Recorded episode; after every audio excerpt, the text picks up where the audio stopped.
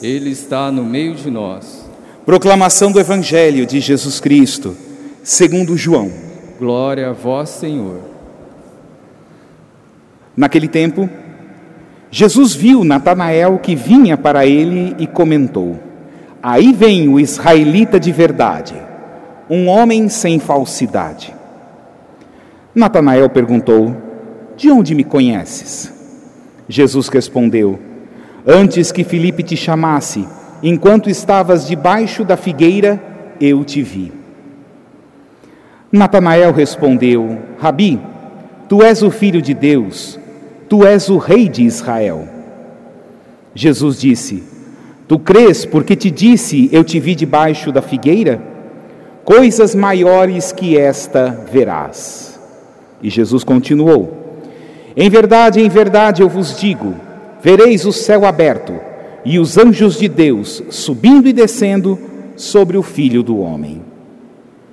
Palavra da salvação. Glória a vós, Senhor. A instituição dos anjos não era uma coisa muito consensual nem em Israel. Um grupo de israelitas dizia que não havia nem anjos, nem ressurreição dos mortos, um outro grupo dizia que havia uma coisa e outra. O fato é que a palavra de Deus fala dos anjos. Já no Antigo Testamento, se quando Moisés vai transportar a arca da aliança, Deus diz que ele deve esculpir anjos para decorar essa arca, colocar essa arca envolta em anjos. Então já se tinha no Antigo Testamento a ideia da intercessão dos anjos. Só que a festa de hoje é diferente da festa dos santos anjos da guarda, que vai ser em outubro. Se não me falha a memória, dia 2 de outubro é o dia dos santos anjos da guarda. Aqui nós falamos dos arcanjos. Miguel, Gabriel e Rafael, cada um com uma missão. Cada um destinado a vencer o mal e a morte. E nós somos também convidados e convidadas a vencer esse mal. Com a ajuda dos anjos de Deus, fazer com que nós vençamos o mal que primeiramente habita dentro de nós.